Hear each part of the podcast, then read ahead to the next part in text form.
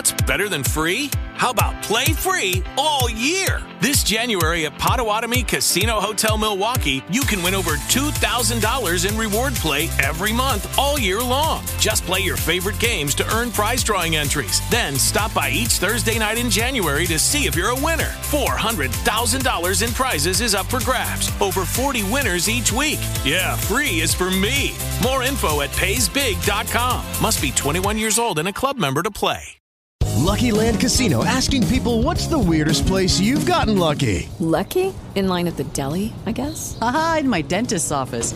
More than once, actually. Do I have to say? Yes, you do. In the car before my kids' PTA meeting. Really? Yes. Excuse me, what's the weirdest place you've gotten lucky? I never win and tell. Well, there you have it. You can get lucky anywhere playing at LuckyLandSlots.com. Play for free right now. Are you feeling lucky? No purchase necessary. Void where prohibited by law. 18 plus. Terms and conditions apply. See website for details. El gato. No, pues ese se sube. ¿Tú qué crees? Oye, pero tú tienes más tarjetas que yo.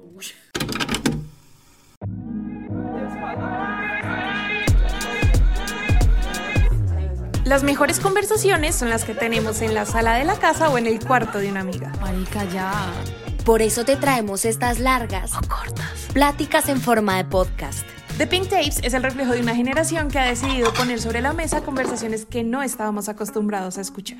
Somos Aleja y Cami y queremos compartirte nuestras motivaciones, Miedos frustraciones, y sueños. junto con invitados que nos hablarán desde su propia experiencia. Únete a la conversación por medio de nuestras redes sociales, arroba ThePinkTapes-bajo en Instagram. Bienvenidos a un episodio más de The Pink Tapes. Estamos muy contentas de estarte acompañando en un episodio sobre un tema que nos encanta, que nos genera mucha curiosidad y que esperamos te pueda aportar a ti en lo que sea, pensamiento, crítica, lo que sea. Aleja, ¿cómo estás?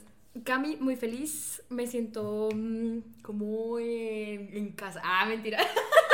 Sí, no, o sea, contexto. Hoy vamos a estar hablando acerca de la paternidad. Ya tuvimos un episodio hablando de todos los retos que implica ser mamá, pero a veces nos concentramos mucho en esa parte de la moneda y hoy queríamos ver esa otra parte que no se habla tan masivamente como la maternidad. Entonces, vamos con eh, precisamente quién mejor para hablar de esto que, que un papá. Exacto. Que un papá. Y en este caso es mi papá. Donald de Mar, más famoso, conocido en el mundo como el Profe. profe, eh, mi papi y... El nada. profe, yo en mi casa la referencia es el profe de la banda de rock. O sea, sí, mi papá también es Barbie. Entonces, contexto, mi papá es eh, periodista, filósofo, profesor, músico. ¿Qué más eres, papi? Eh, padre de familia. Ah, ¿verdad? Padre de familia. Entonces, papi, bienvenido. Eh, obviamente a todos los oyentes le vamos a estar diciendo, yo le voy a estar diciendo papi, Aleja le va a estar diciendo el profe, a pesar de que hace muchos años dejó de ser mi profe, no me he podido quitar eso de la cabeza. Entonces, papi, bienvenido a The Pink Tapes. Gracias por recibirnos la invitación. Pues muchas gracias a ustedes. eh, gracias a ustedes por la invitación. Me parece que es un espacio súper bonito y el tema también muy agradable para mí. Sí, mi papá nos pudo hablar de muchísimos temas, de economía, también nos pudo hablar, como dijimos, de filosofía, de música, de la vida, pero hoy nos va a venir a hablar de cómo cambiar pañales. Eh, ¿Cierto? Entonces, papi, yo quiero comenzar preguntándote, ¿toda la vida quisiste ser papá? Eh, sí, lo que pasa es que eso siempre es eh, lo que uno quiere hacer en la vida, siempre termina siendo una abstracción, porque le preguntan a uno de chiquito si uno quiere ser eh, Bombero. eh, bombero o astronauta y uno dice que sí. Yo tenía eh, como, como lo que podríamos llamar una, una vocación natural desde, desde muy joven. Yo sabía que quería estar casado, yo sabía que eh, me sentía muy cómodo cambiando pañales y, criando, pero era como en un sentido abstracto. Ya cuando se me, se me presentó el desafío, el primer paso en, el, en el caso mío, pues era el de tomar la decisión de casarme, eh, que yo creo que en eso me le adelanté a mi, a mi generación casi que 10 años, casi una década, eh, pues lo consultamos con tu mamá, lo pensamos bien y tomamos la decisión de casarnos en el año 96. Y así empezó a, a, a concretarse esa vocación mía hacia la familia, realmente creo que es el, en el sentido más amplio hacia la familia, pero eso también puede terminar siendo una abstracción demasiado general y, y, y hacia, y hacia criar, criar también y hacia sacar adelante chinos. Yo me acuerdo de una vez que, bueno, contexto del contexto, mm, en la universidad me quería ir a estudiar un intercambio en otro país. No me salieron las cosas. Entonces yo estaba achantadísima y el profe me dice, no, pero tranquila, mira que yo me había ganado, ¿cómo fue? Como Una una, beca. ma- una beca y no, no fui y ese año me casé. Y yo, no me he casado. Eh, a mí no me funcionó. Pero nada, o sea, la vida literalmente lo pone a uno más o menos...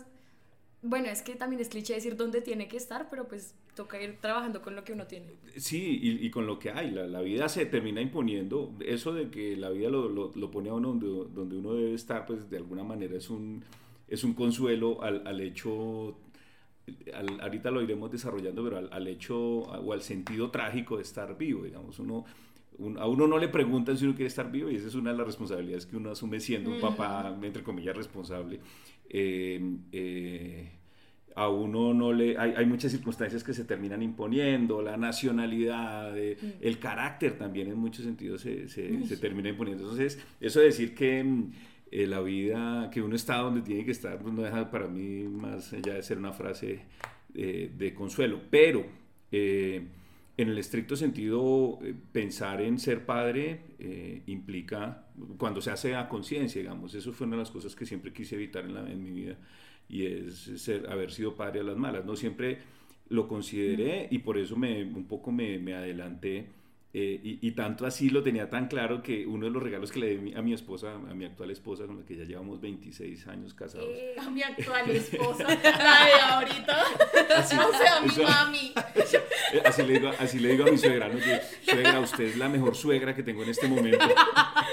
Entonces, a, a mi esposa con la que estamos casados desde hace 26 años, le regalé, le regalé unos zapaticos de Reebok eh, chiquiticos así, porque yo siempre consideré la posibilidad de, de ser padre. Pero eso, eso no le quita que yo tenga conciencia sobre, sobre que en general la vida es dura. Yo, digamos, odio el coaching.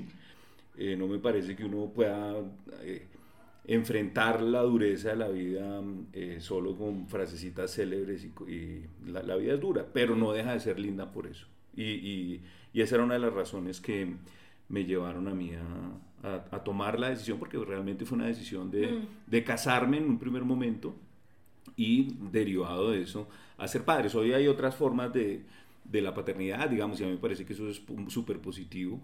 eh, pero en mi caso el, el matrimonio católico, apostólico y romano ha, ha funcionado y, y me parece que ha sido pues el, el- el principal éxito de mi vida. Uy, yo tengo una pregunta ahí, pero de pronto un poquito para más adelante. No, bueno, de una vez. Sí. Yo a eso, hágale, tira la piedra, tira la piedra. Porque es que, no mentiras, ya me acordé que iba a decir antes. Porque ya estamos aquí eh, abriendo las infidencias de la familia Cami. Voy a ir botando algunas cositas de la mía para equilibrar. Mi papá desde muy joven también quería ser papá, él sabía. Entonces, de pronto, en esa afán de, tener, de querer tener una familia, eh, acabo de- empezando tres. Súper chiquito, se casó con una muchacha, eh, no recuerdo bien la edad, tuvieron una hija y no funcionó. Entonces él no se rendía, él nada, yo tengo que seguir con mi familia, la voy a conseguir. Eh, eh, se unió pues con otra muchacha, tuvieron otro hijo y tampoco funcionó. Pero la tercera es la vencida, entonces ahí está con su actual esposa. Ah, le pasó como a mí. Ay, sí, es la actual esposa. a.k.a. mi mamá. Y bueno, en fin, creo que eso lo que quería decir es que la generación de ustedes, no sé, obviamente estoy generalizando, pero tenía como una predisposición más hacia todos estos temas de la familia. Yo creo, yo creo que sí, pe- pero yo sí sigo insistiendo en que yo me adelante. Es que me casé a los 23, eh, con conciencia, insisto, no, no, no estábamos embarazados, ¿sí? Como, el, como el cuento, ¿no? Que le pregunta a un niño al papá, papi, emocionó". ¿tú por qué te casaste? Y dice, por usted, chino pendejo.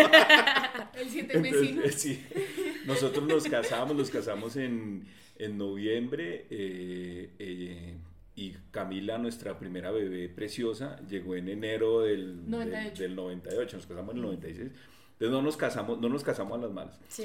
Eh, no, no sé, la vida termina imponiéndose siempre. Yo, yo en eso no quiero ser, digamos, sectario ni, ni decir que es que las cosas tienen que ser de una forma u otra. Yo vengo de un hogar, digamos, también diferente, por decirlo así. Mi papá nunca vivió conmigo, si, si andaba presente, etcétera. Entonces, lo que quiere decir eso es que la vida es posible, digamos, en cualquier circunstancia la vida es posible y bajo muchas circunstancias. El asunto es la vocación, que fue por donde ustedes arrancaron realmente, que, que, que es lo que a mí me parece que que el ser humano si no puede mm, Negociar. negociar, sí, es hacia dónde me llama a mí la vida. Ahí puede haber mucho, mucho error, puede haber mucha incertidumbre, porque pues imagínate, uno a los 23 años decirme caso, pues uno los pod- 25 uno, exacto, uno podría estar firmando perfectamente un- el, el acta del fracaso vital, digamos, ¿sí? y, y- y- y- y no, y no dar en, en- en la clave del éxito. Yo no sé cuál es la clave del éxito. Yo creo que resistir al final del día es demasiado sencillo, es quedarse callado. Eh, que- cuando me preguntan sobre la clave del éxito en el matrimonio, digo, no, pues hacer caso. Eh, porque, porque Así un- también han llegado muy un- lejos mis sí, abuelitos. sí. Un, un matrimonio no es un espacio deliberativo, digamos, no es un espacio democrático donde discutamos. No, ahí sí hay que hablar cosas, etcétera, pero en algún momento alguien tiene que ceder, como dice la película. Eh, y, y esa sí, esa sí es la, la clave del éxito. Pero arrancamos por aquí básicamente porque sí considero que lo fundamental es, y yo creo que eso es en cualquier faceta de, de la vida, es el, es el vocativo, me explico que no es, o sea, la vocación, el llamado, el llamado de la vida, que es que está presente en todas las facetas del, del ser humano, está presente en todas las facetas, después tal vez hablemos de mi carrera y toda la cosa, eh, pero co- contrasta eso, co- yo- y ahí sí yo hago una crítica, digamos, a la, a la generación de hoy. Yo no creo que la vida sea para ser disfrutada o la vida sea para ser, eh, para tener éxito, o la vida sea, pues tampoco es solo para fracasar, ni me ha faltado porque el ser humano necesita. La vida es para ser vivida y para ser cumplida. La, la- la vida se impone siempre. eh, sí, sí, siempre te- y eso, eso a uno a veces le cuesta le cuesta aceptarlo, admitirlo. Ahorita mismo yo creo que, por ejemplo, después de 25 años de estar haciendo periodismo, eh, yo estoy diciendo, miércoles, ¿será que ya es la hora? Pero nada, que se me da otra cosa. Entonces, ¿qué me toca? Pues seguir haciendo periodismo, ¿sí?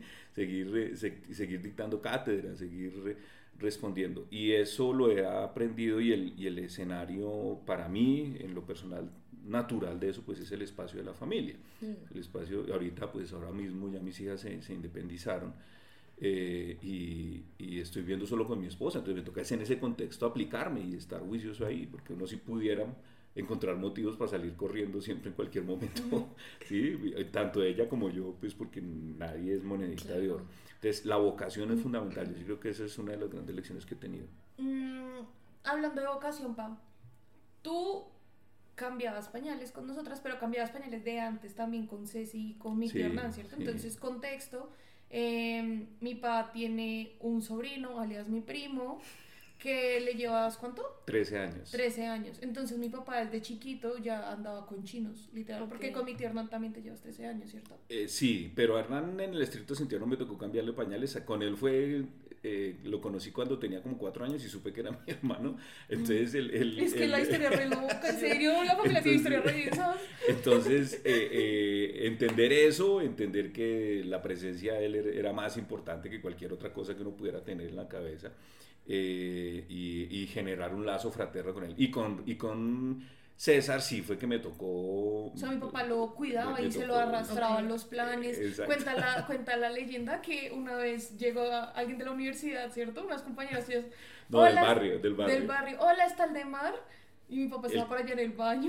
Y que cuando llegó a la puerta estaban toteadas de la risa. Y papá, ¿qué pasó? No, pues que Ceci, llegan ellas y le preguntan: Hola, ¿dónde está tu, tu, tu tío? Necesitamos al de mar. Y César está haciendo popó. Cuando mi papá salió, las viejas toteadas de la risa. Y Ceci ahí diciéndole que papá estaba por allá haciendo popo. Entonces, esto era para preguntarte si esa experiencia con Ceci y con mi tío Hernán te habían de pronto ayudado, Claro. motivado a también. Claro, claro, porque, porque mm, eh, mis hermanos también fueron papás muy jóvenes. Mm. César, mi hermano mayor, que, que es mi hermano por parte de mi mamá. ¿Qué del- te llevaba cuánto? 10 años.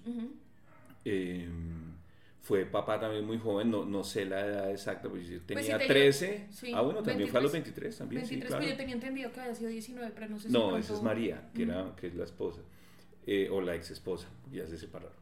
Eh, entonces, eh, ese contacto con, con, una, con, la, con una humanidad, sí. Bueno, como con ser una figura, pues no paterna, pero sí. De autoridad. O más bien de protectora de otras sí. humanidades. Pero era, era, era arduo. porque- utilizando porque lenguaje filósofo. Era, era, era arduo porque yo, 13 años, No, que está claro, preparado para eso? Y ahí entiendo la importancia de, de que la, la maternidad, que es lo- realmente lo que yo más admiro, que, y la paternidad, pues, eh, eh, se tomen, sean caminos que se tomen una conciencia, porque ahí es donde entiendo yo el tema de los embarazos jóvenes, por ejemplo. Una muchachita a los 13 años teniendo que responder, y conozco casos, o sea, yo, yo he, sido, eh, he sido testigo de casos de, de mujeres que quedan en embarazo jóvenes y les toca duro, les Es toca muy duro, fuerte, o sea, muy uno fuerte. tiene 22 años y no termina de entender quién carajos es uno. Imagínate Claro. una peladita de 13. a los 13, a los 15, eh, etcétera. sí. Conozco casos Y también. es la, es la historia de, de muchas mujeres. Mi abuelita se Es- casó y tuvo sus hijos desde los 18 en adelante. Al- y eso ya era grande para esa época. Exacto. Y el problema ahorita es que, digamos, antes yo, yo no creo que fuera mejor, pero antes se daba en el contexto de, entre comillas, matrimonios, digamos, y relaciones que se establecían por razones culturales eh, prácticamente que impuestas. Pero lo de ahorita es ya un problema social más grave porque son muchachas que, que terminan respondiendo solas por sus hijos, me explico, y ellas quedan eh, enfrentando la vida dura de criar un chino. De, y conozco los casos, de a los 30 ya ser abuela, sí, sí, o sea, sú- súper complejo, y enfrentan muchas, muchas dificultades. Ser padre y ser madre es arduo, es un es duro.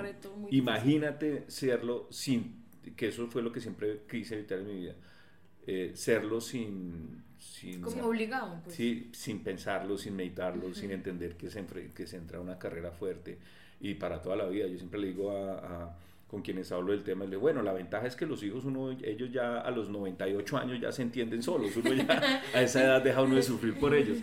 Eh, o sea, es para toda la vida, me explico, y, y es- eso, eso siempre me, me ha causado sorpresa y es lo que tú dices, es casi que la generalidad hoy en, en- en ciertas condiciones de, de pobreza, de, de que lo- lo- Además que los- uno vive rayado de que el mundo cuánto tiempo nos va a durar. Entonces, por ejemplo, eso es algo que a mí me detiene mucho.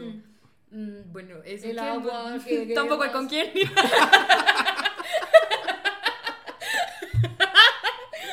Qué crack. Pero no, pero Entre otras cosas. retomando, em, es que quiero preguntar, en esa época, bueno, estamos situados en eh, la primera hija y así. 98. Conocemos por el pi- episodio anterior la parte de cómo una mamá vive este proceso del embarazo, que puede llegar a sentirse muy sola, eh, incluso aunque tenga la pareja al lado, porque es un proceso súper berraco, pues un embarazo. ¿Cómo se vive eso desde el otro lado, desde la parte del Yo papá? siempre le digo a mi esposa, pero ¿tú por qué te quejas? Porque yo en ninguno de los dos embarazos sentí nada. Yo estaba tan tranquilo. No, realmente, real, yo, yo le soy sincero, yo me sentía como una hueva. Porque, pues, porque todo el esfuerzo, toda la, Sí, to- todo el choque es para, para la mujer. Yo por eso siempre me les quito el sombrero a mi esposa, pues ni, ni más falta. Yo siempre la molesto diciendo en broma eh, esas cosas, pero solo desde la admiración de que sean capaces de sacar, es que está, está toda su integridad en juego. Eh, Sí. tuvimos un episodio con Gaby- Gabriela, sí, con Gabriela. Nació, mi papá estaba es que tocando en la iglesia. Sí, pero, pero, y dice, no, pero chévere, yo no sentí nada.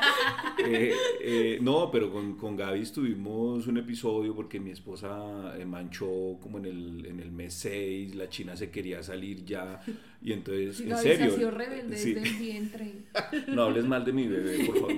Y entonces, eh, lo único que a mí eso me generaba era, primero, admiración, pero bueno, uno con admiración no resuelve nada, sino el, el- el compromiso real de estar al lado de ella Sí. eh, y cuidándola.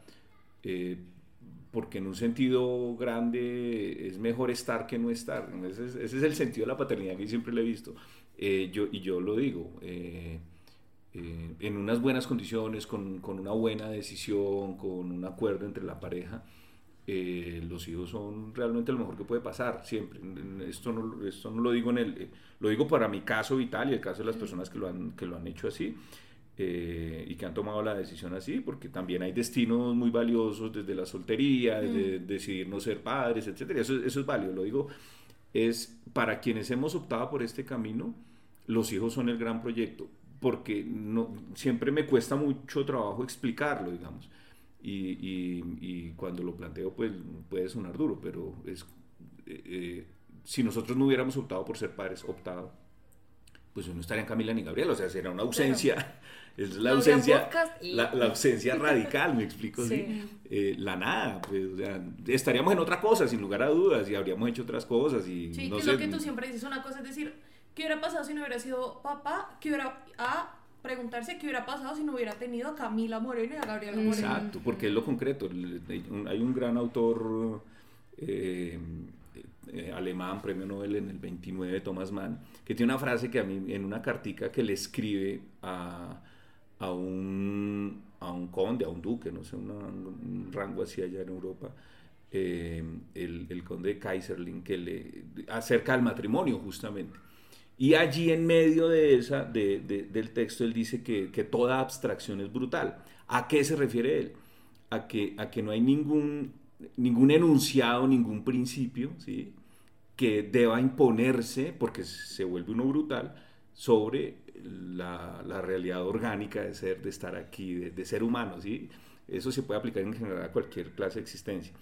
Eh, y, y- y eso es lo que enseña la paternidad. La- el, el desafío concreto de, de de que alguien crezca, surja. Yo no creo en el éxito, digamos, en general, en términos generales, yo creo que uno siempre estaba dando la pelea, inclusive hasta el último momento, y siempre me acuerdo en este momento de, cuando digo eso de mi abuelo, por ejemplo, a quien yo pues lo, lo- lo asistí junto con toda la familia en el, en el proceso ya de, de- de fallecimiento, pues un, un- un ser humano cercano a los 80, enfrentando un cáncer y padeciendo, y miércoles, ¿dónde está la noción de éxito cuando hasta el final uno tiene que estar Batallando. batallando, ¿sí? Para entenderla, yo me acuerdo el viejo diciendo, eh, "Güey, yo qué camino cojo, en medio de su desespero, porque acostado en una cama, sufriendo los dolores, etc.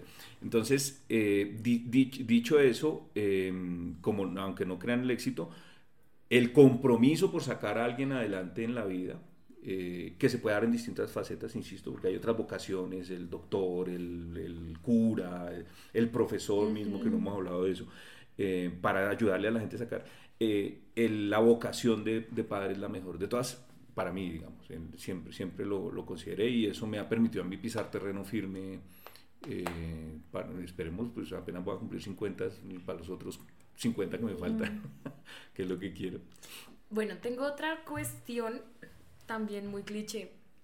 La canción esta que dice que todos los hombres quieren tener un varón de hijo, no sé qué, que bueno, viene de un planteamiento pues supremamente machista. Y más que mi papá viene de una familia de solo hermanos. O sea, mi papá Claro. tiene solo tres hermanos. Ahorita te digo porque yo creo que no hemos hablado de esto, pero ya te respondo. Ok, ok. Eh, eh, la pregunta es como eso, como cuál es el reto de específicamente tener hijas en Colombia. Bueno, so- solo te puedo hablar desde, desde, desde mi experiencia.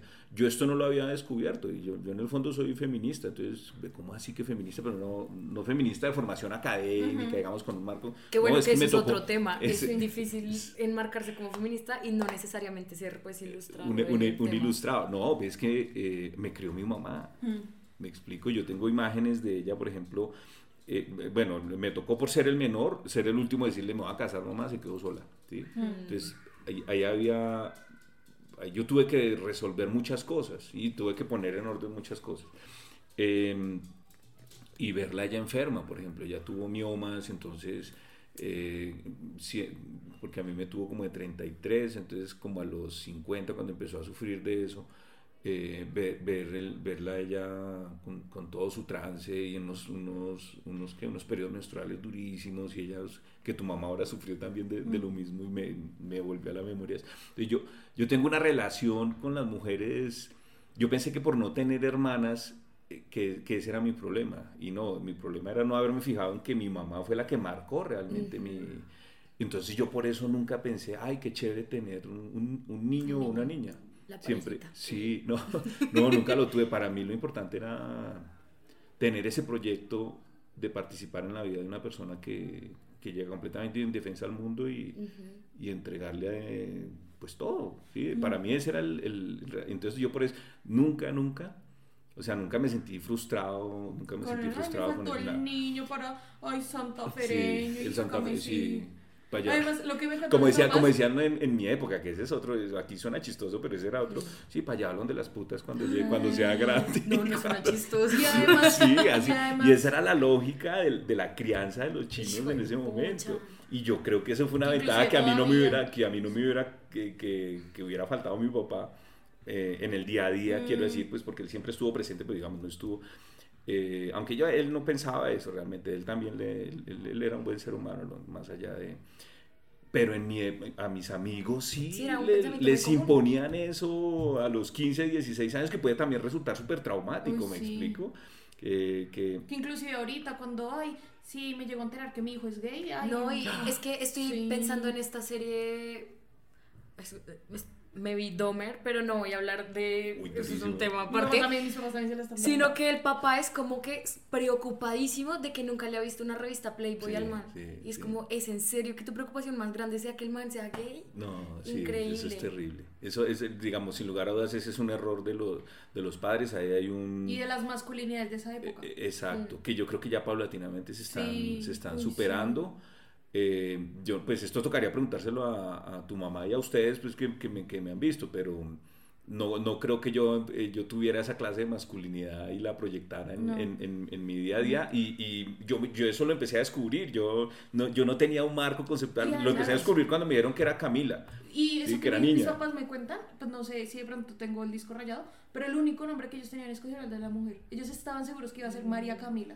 Si nacía, si fuera lo que fuera, si era niña iba a ser una María Camila, pero niño nunca... Mario Camilo. Sí. Que, después, que después miraban qué pensaban, pero o sea, de entrada nom- siempre tuvieron clarísimo el nombre de la niña. Y, y nunca, sí, yo nunca. Y bueno, y fuera de eso, pues mi esposa. Eso iba a pedir- Son tres hermanas. Eso iba a decir, son- o sea, además como que, o sea, y mi papá siempre lo ha dicho, nosotros hemos eh, estado rodeados de matronas. La abuela de mi mamá duró 90, 100 años, cumplió 100 años. Mi levantó- abuela también, la abuela, mi abuela materna Levantó también. Mi yo no abuela, sé mi abuela paterna también duró yo resto. levanto yo no sé cuántos hijos. eh, la mamá de mi abuelo igual, 100 años. Es más, eh, Es que el rol de- como tal del hombre, del papá, es como el que provee. Y entonces nos quedamos con esa imagen y a veces obviamos el hecho de que en todas las casas, en todas las familias, hay una mujer que prácticamente... No, no. o sea, sin quitarle el todo. mérito a ninguna parte, pero en mi casa también mi abuelita eh, se hace lo que ella... eh, mi abuelito es el que le tiene que hacer caso. Claro, claro. Es que así es Y como tienen que ser para que funcionen las cosas. Pues Vicky, yo tengo una duda, de pronto es un poco daddy issues preguntarte eso y creo que nunca te lo he preguntado, pero esa, esa claridad que tú tenías de ser un papá presente, que Hello, it is Ryan, and I was on a flight the other day playing one of my favorite social spin slot games on chumbacasino.com. I looked over the person sitting next to me, and you know what they were doing? They were also playing Chumba Casino. Coincidence? I think not. Everybody's loving having fun with it. Chumba Casino is home to hundreds of casino style games that you can play for free anytime, anywhere, even at 30,000 feet. So sign up now at chumbacasino.com to claim your free welcome bonus. That's chumbacasino.com and live the Chumba life. No purchase necessary. VGW Group. Void were prohibited by law. See terms and conditions. 18 plus.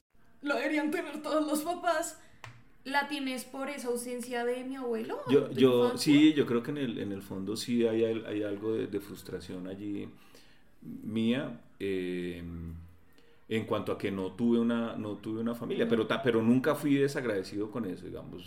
No, mm, cuando me preguntan sobre mi papá, eh, pongo sobre la balanza las cosas, era, era un buen ser humano, era un Claro. ser humano de buen corazón y toda la cosa, que nunca estuvo presente sí. y, que, y que cuando estuvo presente no lo hizo de buena forma. Entonces, ya viendo en perspectiva, eso solo se logra con el tiempo.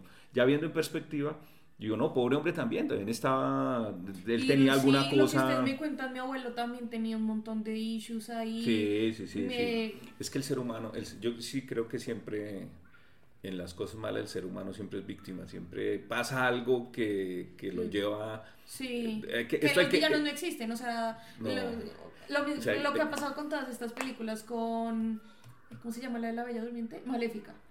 Maléfica era mala hasta que sacaron la película explicándole que a la vieja le quitaron las alas, a la vieja Sí, casi le sí. matan lo mismo con Maléfica. No, es una vieja que llega y quita todas las pieles de las mascotas, no sé qué, hasta que Eh, explican que es que no, casi la maléfica. Eh, Cruella. Cruella. Ay, dije Maléfica Sí. Toys. Bueno, entonces, entonces sí, lo mismo. O sea, mi abuelo estuvo Ay. ausente, pero entonces cuando nos sentamos a hablar de la historia de mi abuelo, uno, uff, bueno, ya entiendo. No duro. excusándolo, pero pues ya entendiendo. Pero hay contexto, claro. Claro. Entendiendo la historia, la historia. Y de- me refirió mucho al episodio de maternidad, pero hay también una de las que cosas grandes. Es que no se puede entender la una sin la otra. Una de las cosas grandes que aprendimos es como que nuestros papás hicieron lo que pudieron con las herramientas que tenían. Punto. O sea, y de pronto si uno vivió una mala experiencia, ya es deber de uno mirar a ver cómo se enfrenta a eso. Tú fácilmente pudiste haber dicho, ah, yo también voy a ser papá ausente entonces. Claro.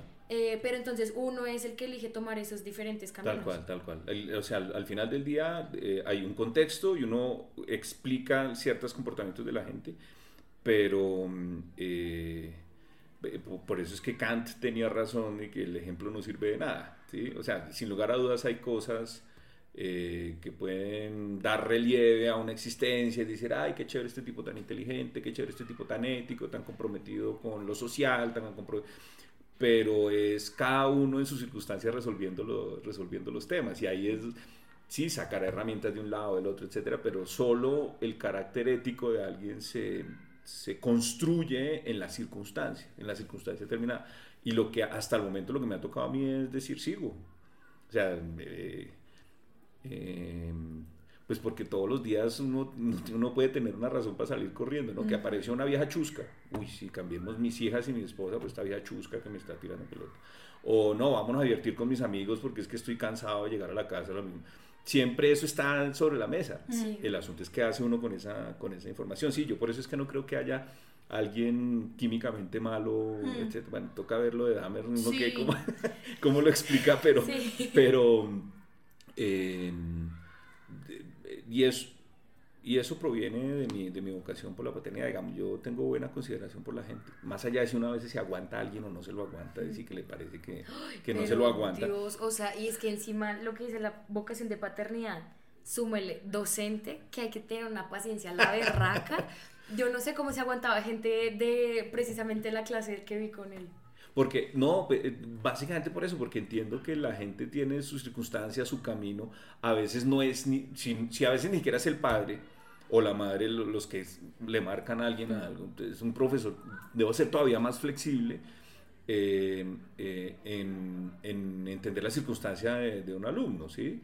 Eh, y, y ahí, ahorita en este semestre estoy súper preocupado, no por nada de rendimiento, nada, porque todos los chinos de hoy son súper pilos, son más pilos, están enfrentando unos desafíos, etcétera. Estoy viendo mucha gente enferma y con problemas, Como derivados del estrés. eh, no, de- enferma, enferma fí- físicamente, Sí, enfermas. de- no- no- derivado ¿Tienes de... un alumno con, con un problema en el corazón? algo Sí, así? O sea, y, y gente con, que por la pandemia terminó con, entonces, con problemas de coagulación, etcétera. Eso por un lado. Y por el otro lado, sí, también lo que tú dices, muchos problemas también psicológicos, de depresión, de desánimo, etcétera. Entonces yo estoy diciendo, bueno, entonces yo, yo qué opción tengo como profesor a propósito de la pregunta que tú me haces, que es que uno veía a una gente en el, digo, a estas personas, yo insisto, yo, yo cumplo con decirles tal y tal cosa, esto es lo que va a pasar en la carrera, estas son las cosas que hay que hacer, etcétera.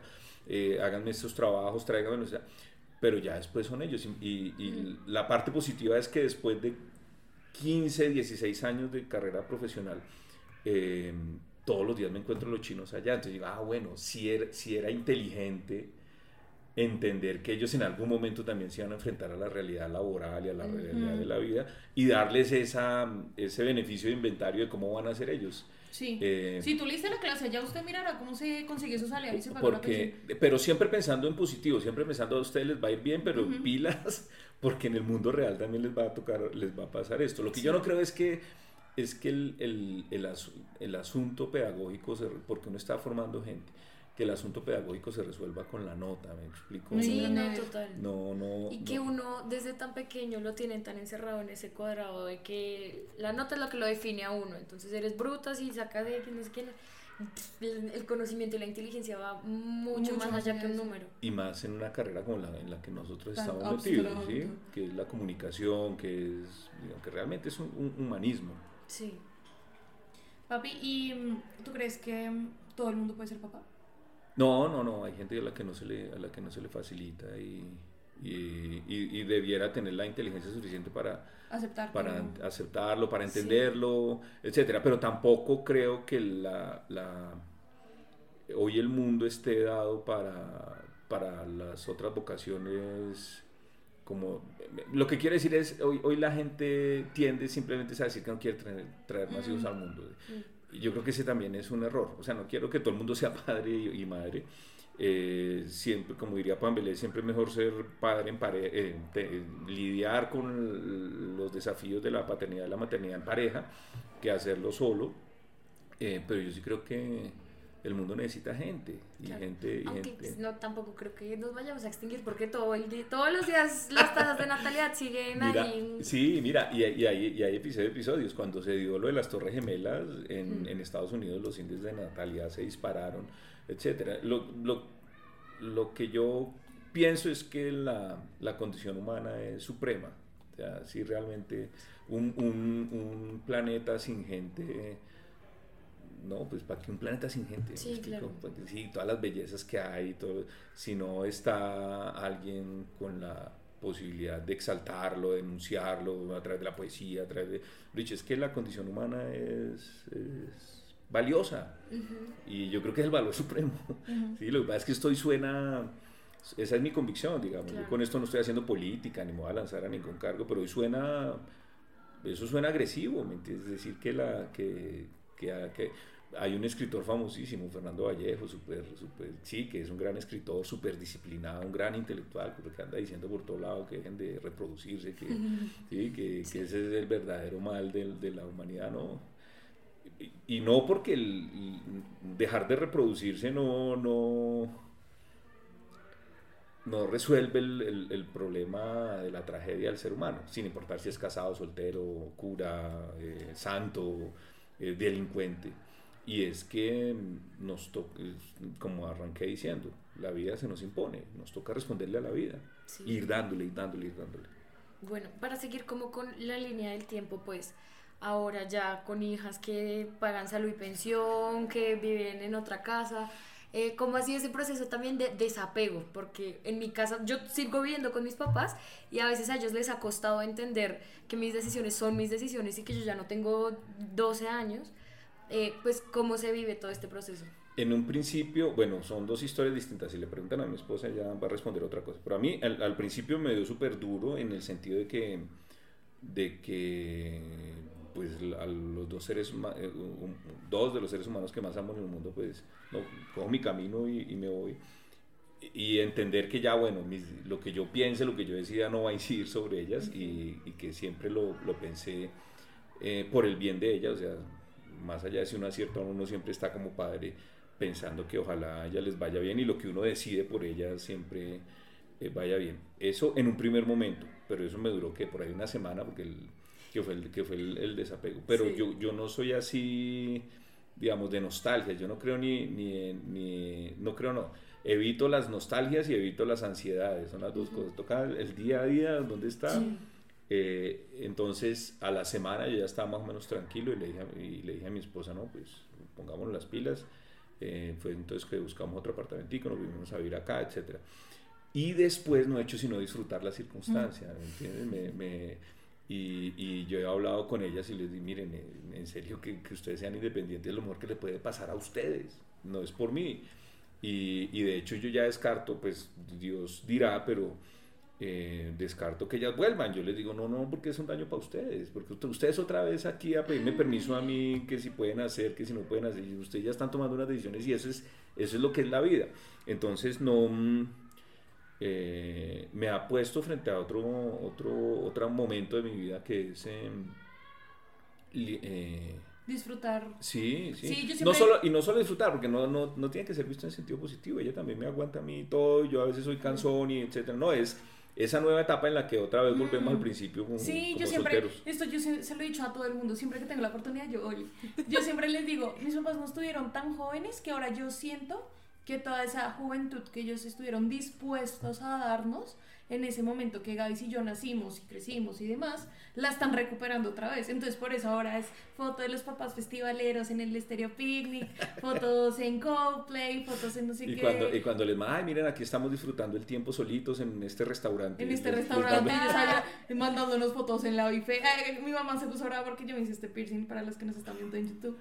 Y mi papá ese fin de semana se la fue a llevar a almorzar a la feria y nosotros allá ahí con dos pesos ahí haciéndonos lentejas. No, estamos de lo más. Entonces, no, lo, lo estoy, lo estoy disfrutando mucho realmente, o sea, es, es una nueva etapa.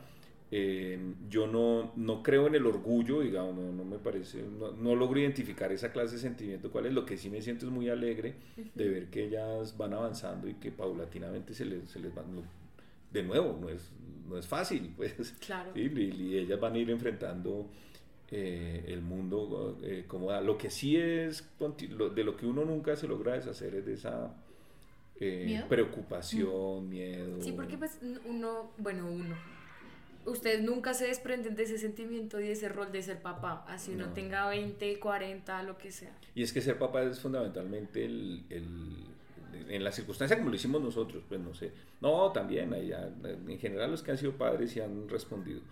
Eh, eh, es, es una celebración de la vida, ¿me entiendes? Entonces, en contraste de eso, pues está todo lo otro que es nada, y eso sí nos da mucho susto en general. Entonces, uno, uno tiene a flor de piel eh, eh, ese, ese sentimiento, y como no hay nada seguro, es que no, nada es seguro. Por eso es que no me gusta la noción de éxito eh, hoy.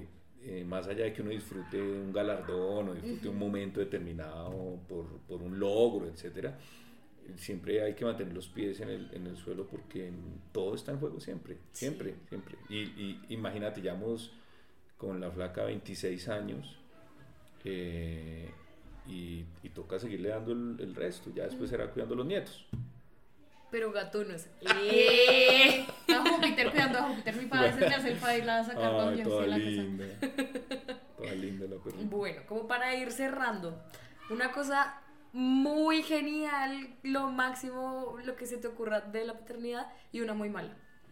Eh, no, genial todo, todo, en serio, todo, todo, inclusive cuando... eh, no, todo, todo, todo, todo. Eh, y, lo, y lo no genial, no ir al médico y, y andar Sí. cuando se enferman y Mm. andar pendientes de ellos. Uy, con y lo de Gaby, acá también contexto para quienes nos estén escuchando. Gaby es epiléptica, pero tuvimos un bache como de cuatro años que ella tuvo una convulsión y nunca supimos qué era, era como ausencia de sueño. Entonces esa, esa otra convulsión que Gaby se experimenta después de ese primer episodio, ir a exámenes, qué fue, cómo así, que volví convulsionó, qué ha pasado, que el colegio, No, que no sé qué. No, es que ser, ser, ser papá y mamá es, es andar pegados al rosario. ¿no? Tiene que andar, eh, eh, pues lo digo desde, mi- desde mi convicción de cristiano católico, de andar pegado al, al- a la oración para que les salga todo bien y las dificultades que tengan que enfrentar sean como las de gimnasio, ¿no? Pues para sacar músculo. Y no, no, es que si uno ve tantas historias en el Mm. mundo que... Sí, lo siento mucho cuando yo salgo a rumbear. Es como, pues, vaya a rumbear. Ojalá no saliera a rumbear. Pero yo no la puedo prohibir que salga a rumbear. Porque todos los días escucho que alguien se subió a un Uber, que alguien no una- volvió. Bueno, sí, eso es. Es algo, es duro, es duro. Es- esa es la, la, la- Pero sin... Pero todo lo bueno supera eso. Y eso sí también lo tuve claro de- desde el principio. O sea, sabía lo que me iba a enfrentar tu mamá y yo sabíamos a lo que nos íbamos a enfrentar. Eh, y creo que hem- hemos recogido una buena cosecha. Y... Papi, y yo para cerrar.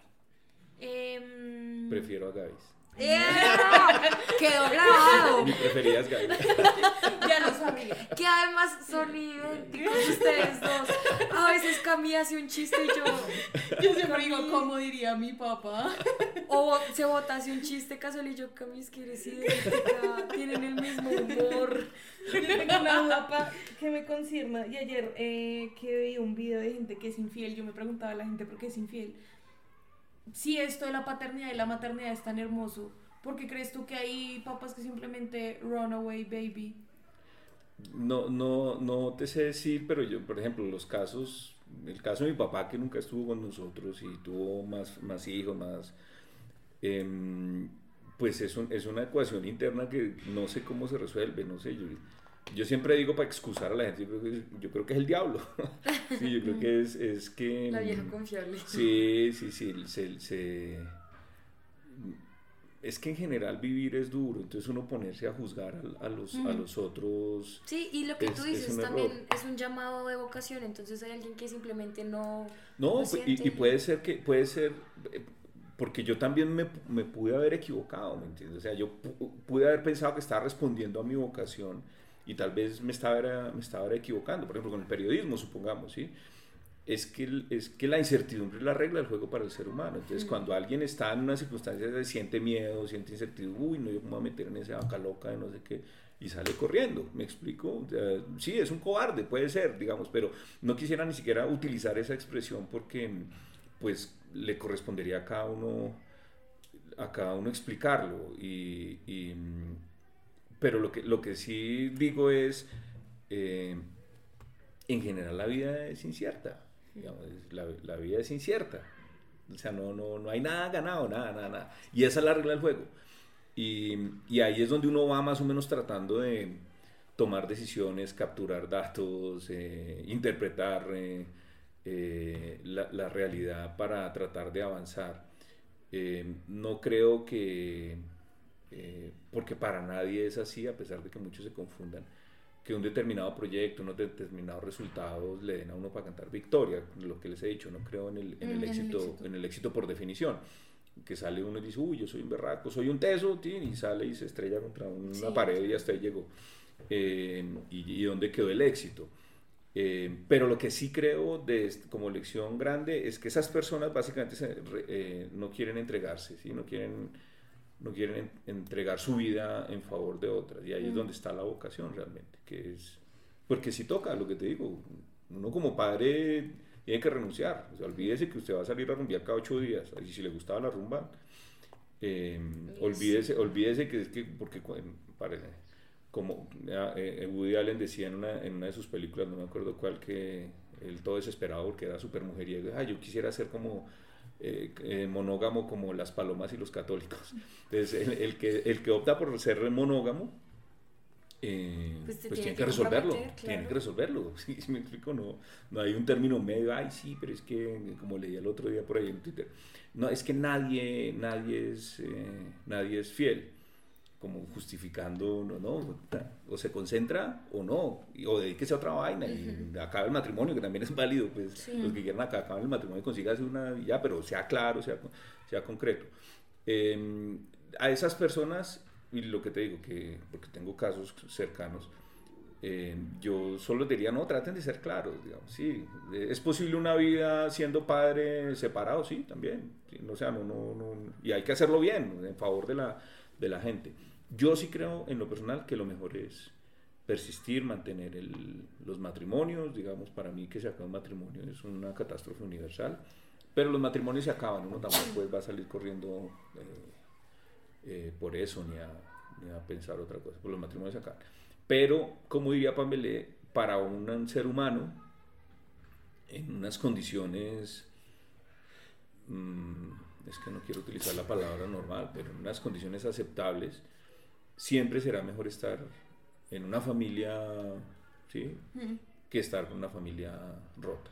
¿sí? Siempre, siempre habrá mejores condiciones, creo yo.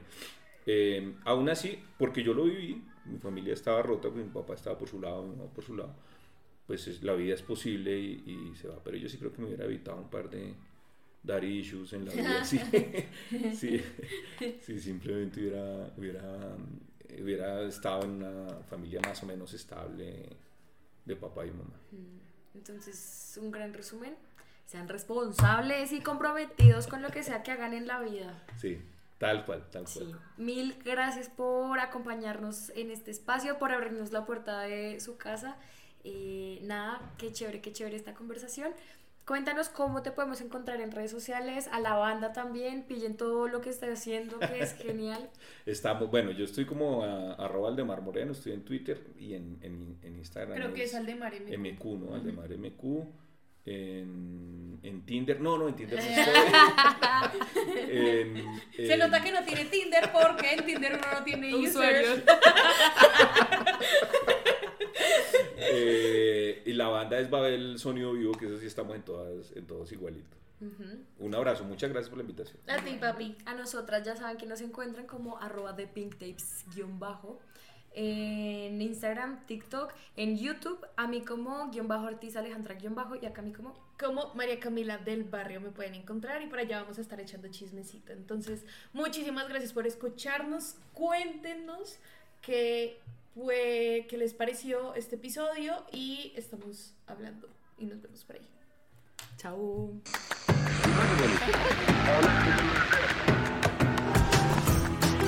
The Pink Tapes es un podcast dirigido por Camila Moreno y Alejandra Ortiz, producido por Medianoche Media. Nos encuentras en Instagram como arroba medianoche media.